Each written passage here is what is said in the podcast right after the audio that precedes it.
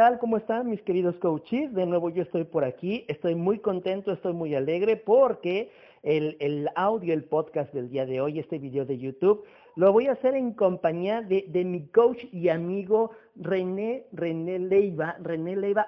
René, tengo una pregunta, ¿cómo se pronuncia tu segundo apellido? ¿Tu nombre completo cómo es? Gracias, Juan Carlos. ¿Qué tal a todos? Ajá. Bueno, mira, este, un poquito de historia. Eh, lo que es mi segundo apellido es parte vasco. Ajá.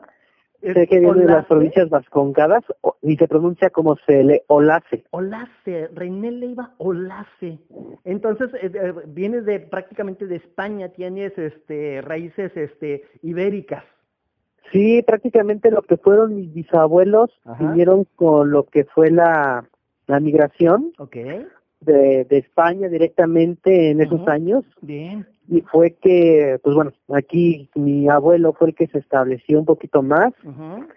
Y pues bueno, sí, haciendo un poquito de, de, de orgullo, pues participaron un tanto en lo que es la parte cinematográfica y parte Ah, de lo bien. que es Ajá. Del cine de oro mexicano. Oye, qué padre, qué padre, qué Fueron, este, hicieron gran- varias cosas, incluso ahorita uno de ellos, uno de, de mis parientes, uno de mis tíos, pues precisamente también hizo grandes aportes a- al doblaje mexicano. Ajá. en el cual, pues bueno, en recientes fechas tuvimos su deceso, Oh, y ahora sí algo lamentable, pero pues mira, hizo grandes aportaciones, entre ellas, si tú lo- logras ver lo que es la primera versión de, de Viaje a las Estrellas con Darth Vader, pues él, él le prestó su voz. Ah, qué bien. Oye, qué, qué bárbaro. Entonces sí por ahí traes ya talento en, en la sangre. Sí, la parte artística todavía está aquí y parece que en las próximas generaciones también, ¿eh? Qué Así que- padre, qué, qué padre, me da muchísimo gusto. Bueno, amigos, como ustedes lo vieron en el título del, del podcast, en el título del audio, pues vamos a hablar un poquito acerca de, de, de, de sistemas. Cuéntanos un poquito, antes de hablar de- del área de sistemas, eh, René, cuéntanos un poquito acerca de tu trayectoria, quién eres, qué haces, a qué te dedicas, en qué ciudad radicas, cuántos años tienes.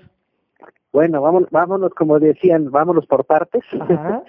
Y bueno, yo radico y soy originario de la Ciudad de México, Ujú. nací en el 81 Ok, y bueno, eh, estoy casado, tengo dos hijos qué bien.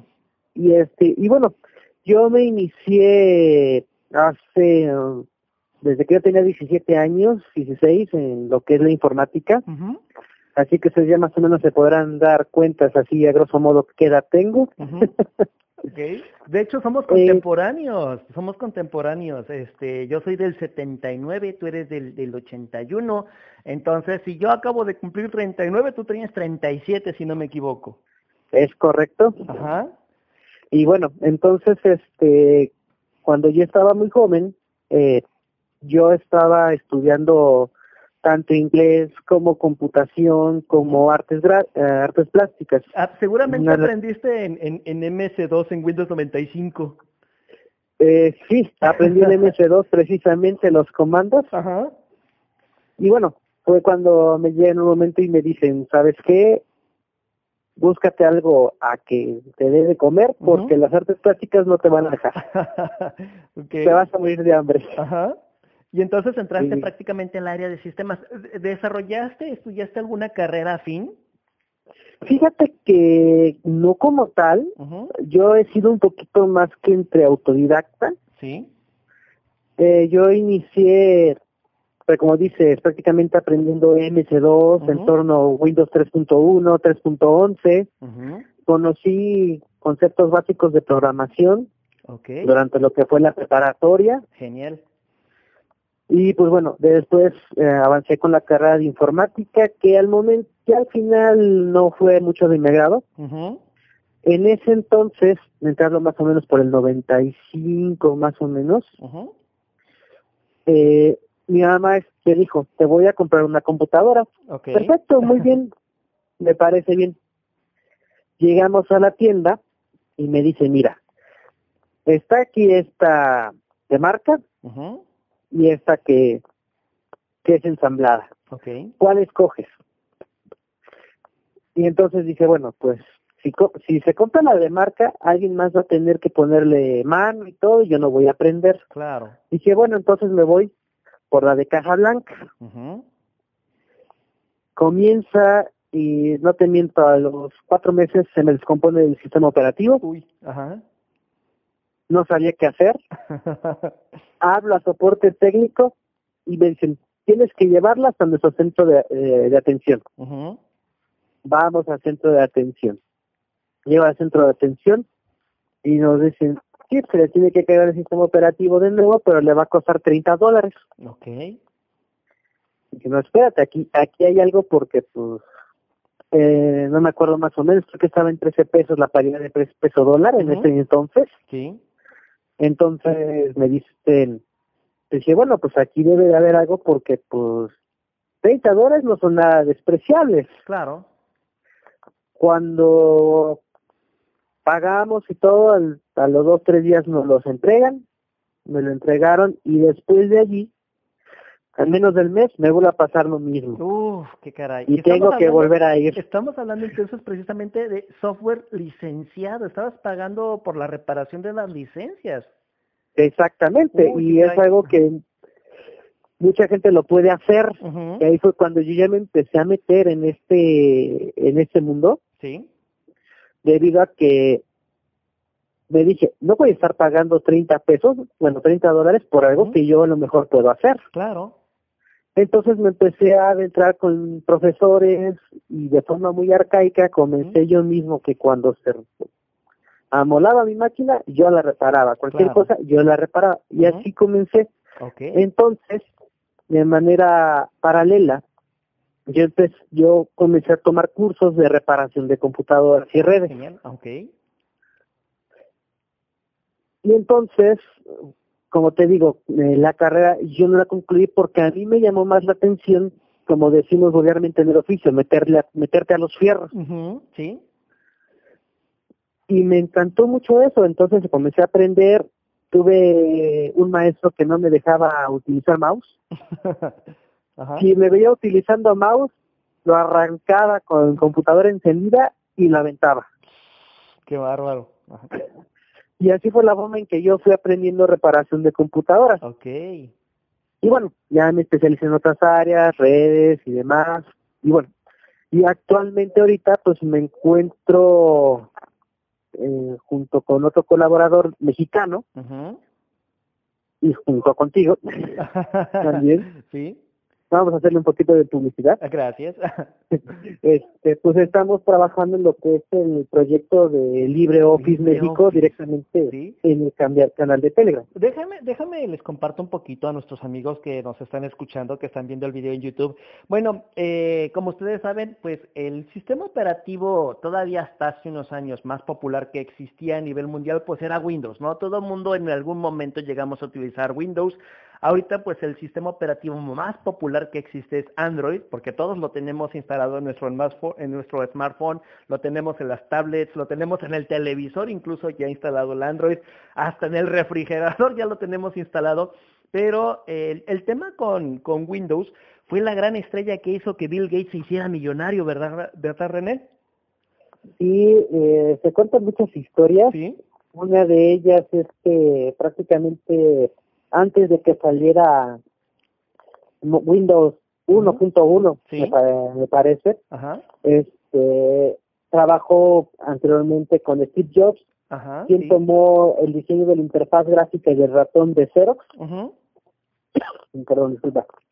Entonces, eh, lo tomó, toma de Xerox este, Steve Jobs y Bill Gates toma el entorno gráfico de Macintosh. Bien, y sale una semana antes del lanzamiento de Mac y eso fue pues también lo que le ayudó a posicionarse en, este mercado. Claro. Y bueno, de hecho, aprovechando el tema de copyright, de derechos de autor y todo, que eh, pues estuvo mucho en auge en, en aquellos años, pues empezaron a venderle a IBM y ahí fue donde prácticamente todos los equipos que salían de IBM contenían lo que era una licencia de Windows. Y pues prácticamente en cuestión de una década Bill Gates hizo el hombre más rico del mundo. Pero fíjate que yo también, eh, hablando un poquito en el área de sistemas, me he topado con muchísimos clientes que dicen, oye, me estoy gastando el, el ojo de la cara, ¿no? Me estoy, ahora sí que lo estoy pagando con sangre el tema de las licencias. Y es que si lo vemos desde el lado de programadores, los programadores, pues también es justo que se les recompense a los ingenieros, a los investigadores, a los científicos, pero de repente como que las, eh, las licencias, pues son exorbitantes, son, son exorbitantes los precios. Yo me acuerdo que comprábamos una licencia de Office para una oficina y la licencia llegaba a costar 12 mil, 15 mil pesos. ¿Te acuerdas en aquellos tiempos? Sí, eran licencias que, que prácticamente eran para cinco equipos. Sí cinco usuarios, independientemente si las usabas o no las usabas.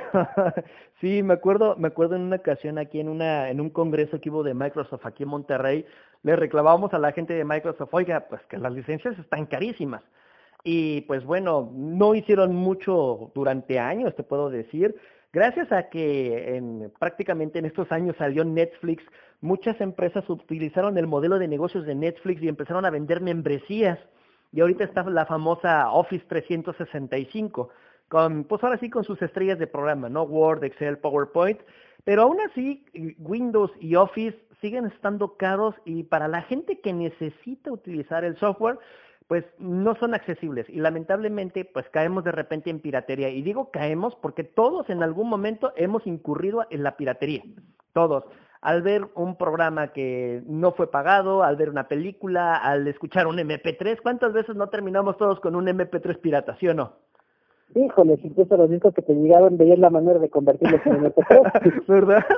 Pero bueno, eh, gracias, ahora sí que te lo vuelvo a decir, gracias a, Netflix, el, todo el sistema fue cambiando. A partir de ahí salió el negocio también de Spotify, de, música. Entonces la gente ya prefiere tener Spotify la gente ya no pelea como en aquellos años. ¿Te acuerdas que utilizábamos Napster, que utilizábamos Ares y otros programas para bajar películas y audios? Incluso hasta el mismo Windows se llegó a utilizar para poder descargar lo que era el software.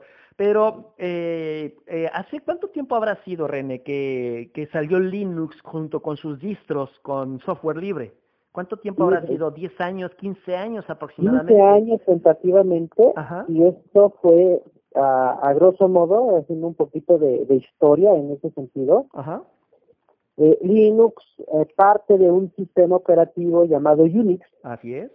En donde el grupo de desarrolladores hizo una versión mínima o pequeña, por así llamarlo, versión compacta, que llamada Minix, en aquellos años de los 60, 70 aproximadamente, no tengo ahorita exactamente la fecha pero lo hicieron para fines de estudio.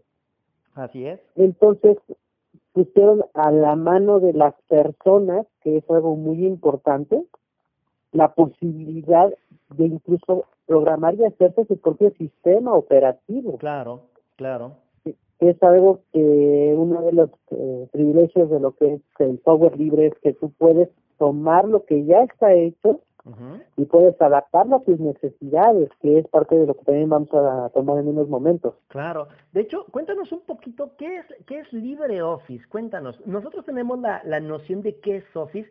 Te lo puedo decir, es, es prácticamente la suite de ofimática de Microsoft Word, Excel, PowerPoint, Outlook, OneNote y otras herramientas más.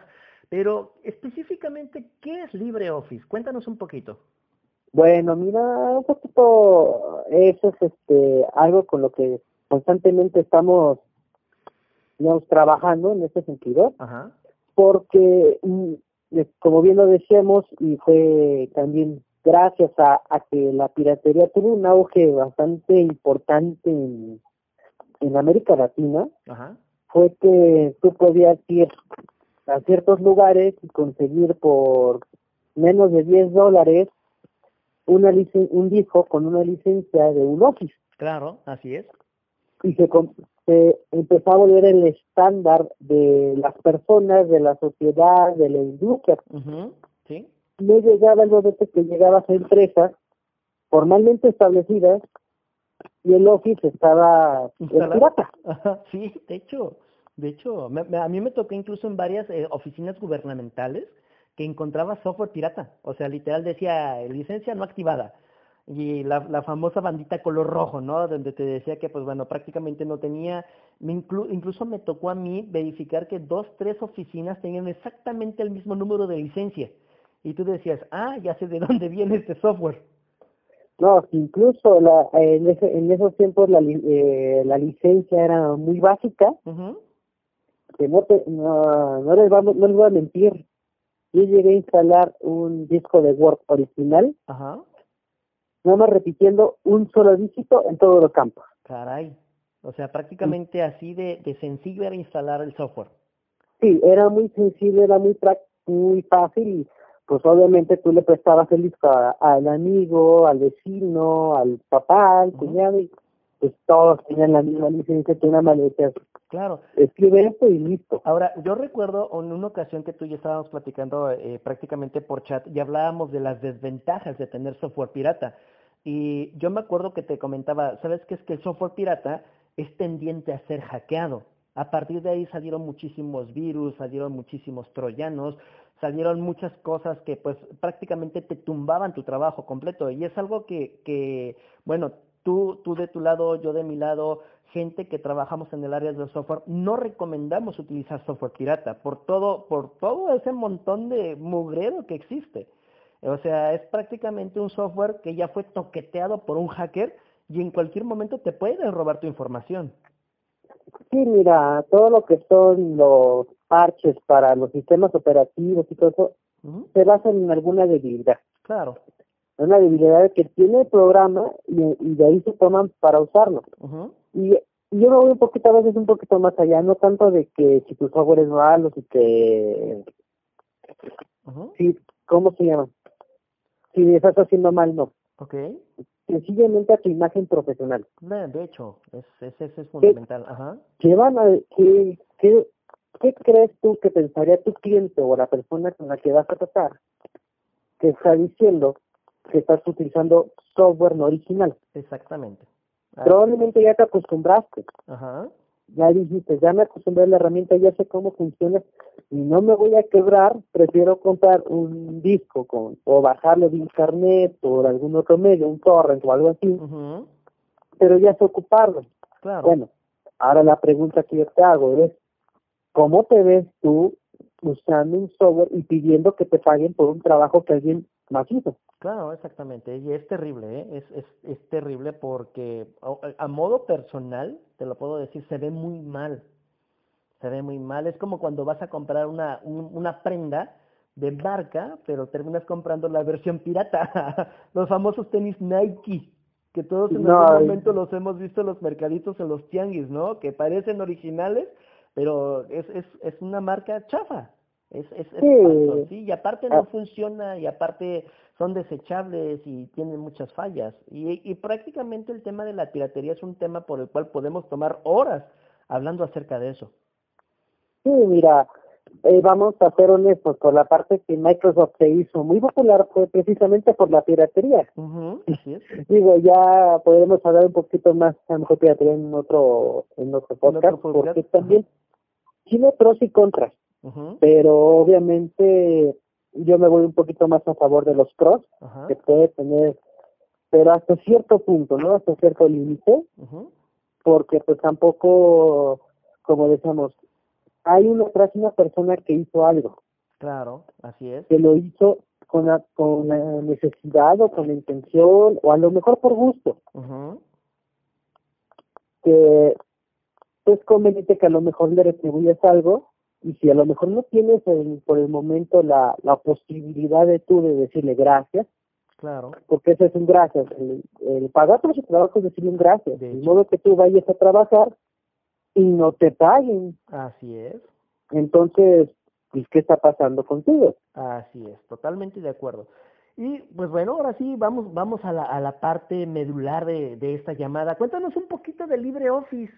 ¿Qué estás haciendo? ¿De qué se trata? ¿Qué es todo eso? De repente, en los últimos meses como que se está empezando a escuchar un poquito más y, y nuestros amigos que nos están escuchando no saben de qué se trata. Bueno, les comento, el LibreOffice es una suite de oficina. eh, olvidemos de nombres de Word, Excel, PowerPoint, porque prácticamente ese es el nombre de la herramienta. Claro. Eh, de herramienta. Eh, la herramienta oficialmente se llama procesador de textos. Así es. A lo que nosotros llamamos Word. un procesador, un, un procesador de hoja de cálculo, Así es. que nosotros le llamamos Excel, Excel. un editor de diapositivas, que nosotros le llamamos PowerPoint. PowerPoint. Ajá. Son esas herramientas básicas, pero a un nivel abierto para todos. ¿Qué quiere decir esto? Sí. Que tú puedes tener la potencia de una suite de oficina completamente gratis, Ok. oficial, sin crack, con todos los derechos a un costo cero. A un costo cero. O sea, ya no tendría que yo invertir 15 mil, 20 mil pesos para equipar las computadoras de mi oficina con, con una suite Eh, ofimática. O sea, no. prácticamente, eh, eh, a ver, dé- déjame entender. Significa que entonces, eh, si un cliente mío me manda un archivo de Word, de Microsoft Word, ¿yo lo puedo abrir en LibreOffice? Sí puedes abrirlo, pero aquí hay una cuestión que se ha estado manejando mucho, se conoce como el documento abierto. Ajá. ¿Qué quiere decir? Esto es una organización la cual busca estandarizar todos los tipos de archivos con los que trabajamos. Ok. Bien, bien. Este, esto lo que buscan es que tú el documento que hagas en una suite Microsoft Sí. lo puedas abrir en una suite de IBM, lo puedas abrir en una suite WPS, lo Ujú. puedas abrir en una suite de Office. No importa la aplicación que utilices, tú lo vas a poder tra- ver transparente en cualquiera de todos los casos. Son como los archivos entonces PDF, como los archivos de fotos o los MP3, funcionaría algo así. Exactamente. Ok, entonces Donde vamos, lo abras se va a ver igual. vamos a suponer que es como, por ejemplo, cuando un cliente mío me manda, él tiene su Mac y él redacta un documento, yo lo recibo en mi, en mi Word o en mi Excel y lo puedo abrir. Entonces, eh, prácticamente la organización, lo que es Open Document, genera eso, hace que los software, sin importar si es libre o de paga, eh, los archivos deberían de abrirse. Exactamente, pero aquí hay un hay un problema. Muchas veces la compañía Microsoft, la compañía líder sí. en este en este ámbito, ha hecho lo que se conoce como un estándar cerrado. Ok. ¿Y, y qué es lo que tiene que pasar? Eh, Microsoft dice, yo te digo estas partes de cómo yo hago el documento y hasta ahí llego, pero no te explico más. Bien. Entonces, eh, al ser la suite de Microsoft, eh, la suite dominante, muchos programadores de muchas eh, suites de oficina han tenido que hacer lo que se llama reingeniería inversa, Mm, ok. que es, si yo pienso al, eh, de frente hacia atrás. De, de donde estoy hacia enfrente, tengo que pensar de adelante hacia atrás. De adelante hacia atrás. Algo así más o menos es la ingeniería inversa. Ajá, porque pues hasta cierto punto los programas de Microsoft también están patentados y ellos están buscando proteger su, su trabajo, es así. Sí, exactamente, y es normal.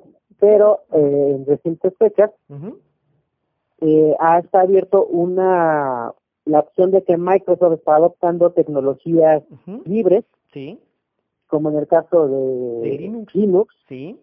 y prácticamente lo que tiene LibreOffice junto con otros software es que es multiplataforma.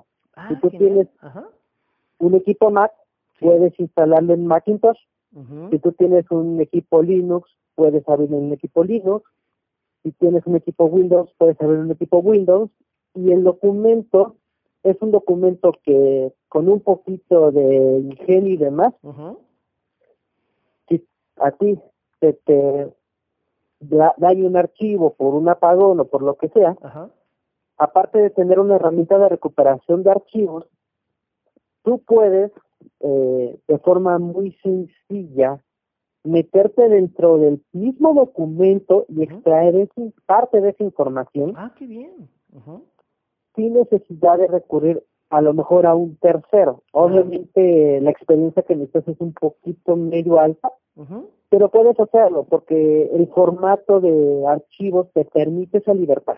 Bueno, vámonos, vámonos un poquito a- hacia la parte práctica. Vámonos un poquito. Vamos a suponer, yo necesito redactar una carta, o necesito hacer una carta de presentación o un currículum. ¿Lo puedo hacer con LibreOffice? Por supuesto, y es más, yo he hecho algunos, este, algunas presentaciones con GIFs animados. Ah, qué bien. Que, este, que, que he impartido en algunos cursos, incluso en clases de computación. Qué bien. Ajá. Este, y los hacía animados. Tú puedes meter un GIF animado en una presentación de, de Impress. Impress? Como lo mismo que es este PowerPoint. PowerPoint. O sea, puedo hacer también una presentación de PowerPoint. Efectivamente. Puedo hacer una hoja de cálculo, vamos a suponer, necesito llevar mi contabilidad o necesito hacer un contador o necesito, no sé, un inventario, como regularmente lo hago en Excel, ¿lo puedo hacer también en LibreOffice? Por supuesto, claro que lo puedes hacer. Pues, o sea, prácticamente toda la funcionalidad que tiene eh, iWork o lo que tiene Microsoft Office o lo que tiene Corel, lo tengo entonces en LibreOffice. Claro que sí, por supuesto, y eh, más o menos... te pregunto otra vez, ¿Cuánto cuesta? Gratuito. ¿En serio? en serio, tú te metes a la... Y para que más o menos te des una idea. Sí. Te ha estado trabajando prácticamente... Eh, bueno, LibreOffice tiene lo que son dos variantes. Antes de que de que se avienten a descargarlo, hay que hacer esta aclaración. LibreOffice tiene dos variantes. Una que se conoce como Steel o estable Sí. otra que es la fresh, que es la, la actual, la fresca. La fresca, la, la, la, que está prácticamente que acaba de salir. Exactamente. ¿En qué versión nos encontramos ahorita? Mira, ahorita nos encontramos en la 6.03, pero aquí hay algo que hay que, que ver. Si tu, si tu actividad con él decides hacerlo de una forma en que quieres experimentar, quieres saber qué es lo nuevo que viene y todo, te recomiendo la Fresh. La Fresh, ok. porque incluso puede venir características un poquito este, avanzadas. Ah, se ha estado trabajando con un concepto que se llama Omnibarra, en el cual es un concepto muy similar al Ribbon que tiene Office. Muy bien. Ajá pero esta es una característica todavía experimental, se, sigue trabajando en ella, en ese sentido. Y si tú eres un entorno corporativo, alguien que necesita, o entornos de producción, entonces es recomendable la estable. ¿Por qué? Porque ya ha pasado todos los procesos de limpieza, de depuración, teóricamente, entonces ya es algo que tú puedes manejar mejor. Excelente. Y ya va a estar menos susceptible a fallas. Fíjate que, que yo me, me animé a crear este audio, este podcast. Yo dije, bueno, le tengo que preguntar a un experto porque hace, ¿cuánto tiempo habrá sido? Aproximadamente unos ocho meses. Yo tengo clientes en varias partes del mundo y uno de mis clientes ahora sí que, que más me, me, me piden cosas son clientes de la Unión Europea, que son filiales de la propia Unión Europea me, empezaron a mandar documentos en formato de LibreOffice, de Open Document. Entonces, eh, me llamó muchísimo la atención porque investigando un poquito me di cuenta que muchos gobiernos, instancias oficiales, oficinas gubernamentales, incluso hasta la propia ONU, están empezando a instar a que la gente utilice software libre. Entonces, sí, ajá. Sí, adelante. Sí, sí, sí. Eh, esa era la, la, la pregunta, la duda, que estoy notando que la tendencia es empezar a trabajar prácticamente con el software libre, más que otra, otra circunstancia es que hay miles, si no es que millones de personas a nivel mundial que están contribuyendo al software libre, llámese Linux, llámese LibreOffice, otras tecnologías incluso también, las famosas apps para los teléfonos que también se encuentran libres, la codificación prácticamente es libre. ¿Es, es, es hacia allá donde apunta la tendencia, René? Mira, tanto que apunta un poco la tendencia, lo primero que se busca es que cualquier documento este sea del usuario. Sí, sí. esa es una de las cosas que se siguen buscando. Y como bien dices, hay, hay personas de todo el mundo eh, contribuyendo, no nada más, no necesita ser programador. Claro. No necesita ser este un diseñador porque LibreOffice está abierto para, para todos. Perfecto. Y bueno, entre estos menesteres, eh, como lo comentabas, o, o me gustaría comentarles, yo junto con contigo y con otra persona, estamos llevando lo que es el canal de LibreOffice México. Genial, ajá. ¿Y qué es lo que hacemos aquí? Aquí prácticamente reportamos lo que son lanzamientos, lo que son caja de errores y cualquier otro comentario eh, o noticia que tenga que ver relacionada con LibreOffice. Perfecto. ¿Por qué razón? Porque también es un algo que mucha gente está interesada. Ujú. Y te voy a mentir, el canal cuenta con más de 200 suscriptores. Y a nivel aplicación móvil de mensajería, Sí, pues es algo bastante importante, claro. porque canales de tecnología así incluso no llegan ni a los 100. Deberíamos, deberíamos entonces empezarnos a preparar para hacer una transición. Sí, en un momento dado, eh, esperar a que el documento, los documentos que tú hagas sean de tu propiedad. Eso Claro. es algo que se maneja mucho, porque cuando tú lo haces en una suite, en este caso Microsoft, Claro, sí tú hiciste el documento, tú hiciste el texto y está bien, sí, pero las entrañas del documento, lo que lleva la esencia del documento, por así llamarlo, no es tuyo, claro, es patente. Sí, de quien desarrolló el software. así es, así es. Entonces, ¿qué tendría que hacer? Tendría que mis documentos de Word, Excel, pasarlos a Open Document. Eh, sí, pero eh, aquí también hay algo muy importante. Depende del volumen de archivos que tengas, Claro, es conforme se va a trabajar y los eh, ¿por qué? Porque por ejemplo, algo que es muy importante y es algo que no no mucha gente ve. Y quiere hacer el brinco de forma brusca, claro. es que tenemos lo que es archivos de Excel programados con macros. Ujú. ¿Qué es es. una macro? Son instrucciones que te van a permitir automatizar o hacer una acción repetitiva dentro del, de la hoja de cálculo. la en hoja este de caso. cálculo. Así es. ¿Qué sucede? Cuando yo trato de hacer el cambio a un LibreOffice Ujú. o a cualquier otra suite, pues resulta que no me funciona. Pues sí, exactamente. Y digo- porque de, y de hecho, si no me equivoco, el lenguaje de programación sobre el cual están instaurada- instauradas las macros es eh, Visual Basic, que también es Ah. otro otro software patentado de Microsoft. Sí, es Visual Basic para aplicaciones, así es como se le conoce al entorno, Sí, pero volvemos a lo mismo. Sí se puede hacer, pero obviamente tienes que tener un análisis. Ahora, tendríamos que entonces, como empresa, realizar, digamos que un cronograma para poder empezar a hacer una transición. Y no sería instantánea, estamos hablando de que podemos tardar varios meses. sí, incluso eh, la parte de lo que es eh, de Document Foundation, que es quien lleva el avance de LibreOffice, Sí, tiene incluso protocolos de migración. Ok, en el cual te va respaldando y te va ayudando al hacer la migración directamente de, de los entornos que tú tengas. perfecto, perfecto. Entonces, vamos a empezar a, a- a trabajar, digamos que entonces, en documentarnos acerca de cómo hacer una transición. O sea, tú recomiendas, tú como experto recomiendas que antes de empezar a trabajar inmediatamente, buscar una forma de cómo poder hacer una transición. Sí, siempre y cuando tu volumen de, de documentos o, o automatización que tú tengas sea muy importante. Si Claro. es un usuario de casa, no hay mucho problema. Aquí sí tienes que trabajar mucho con la barrera de, de lo que yo ya aprendí. Ok, ¿Por qué? Porque las personas aún incluso cuando tú les comienzas a decir, bueno, ya no se llama Word, ya se llama este, Writer. Writer, ajá, siguen hablando directamente que es Word. Word. sí, de hecho, es de que hecho, mi Word no me funciona, no me Ujú. hace eso, no, espérate, es que no es Word. sí. Y, y ni, siqui- y ni siquiera es este Writer, es un Es- es- procesador es de texto. como, como los teléfonos, los smartphones. Le seguimos llamando teléfono y la aplicación que menos usamos es el teléfono. Efectivamente, ocupamos todo menos el teléfono. Perfecto, muy bien. René, René, ya para poder terminar la entrevista, ¿cómo te contactamos? ¿Cómo le hacemos para recurrir al experto, a quien sabe? ¿Cómo te encontramos? ¿Cómo te buscamos? Eh, ¿qué, ¿Qué hacemos para poder estar en contacto contigo y nos apoyes, para que nos puedas orientar en todo este tema?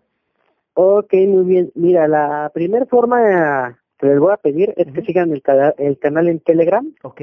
¿Bien? de LibreOffice México. Perfecto. Así en la misma aplicación de Telegram lo encuentran.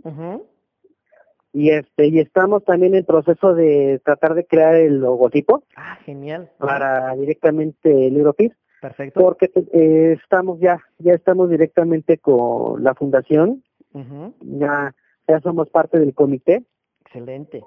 en este sentido y estamos también tratando de hacer pues traer cuestiones a México, ¿no? De que incluso a lo mejor cada año se festeja una conferencia en ahorita en Albania, Sí. la próxima va a ser en España y pues también esperamos poder traer algo hacia México. Genial. Pues, Esperemos todavía que no sí es bien pronto. Ajá. Sí, porque apenas no tiene mucho que empezamos, Ujú, la verdad.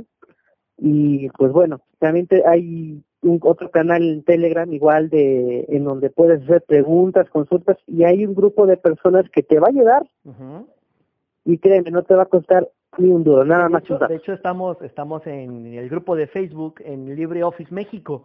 Está el También. fanpage, está también el, el grupo en, en Facebook. Y a ti, René, ¿cómo te contactamos? ¿Cómo nos podemos Oh. poner en contacto contigo? Pues mira, ahorita como estamos comenzando, les comparto mi dirección de correo electrónico, Ujú, ¿Sí? es rené.leiva Sí. con Y y B chica Ajá. punto O L A C de casa, ¿eh? Tenía que tener todo, la, todo el nombre. arroba Ajá. libreoffice con doble S Sí. C E Sí.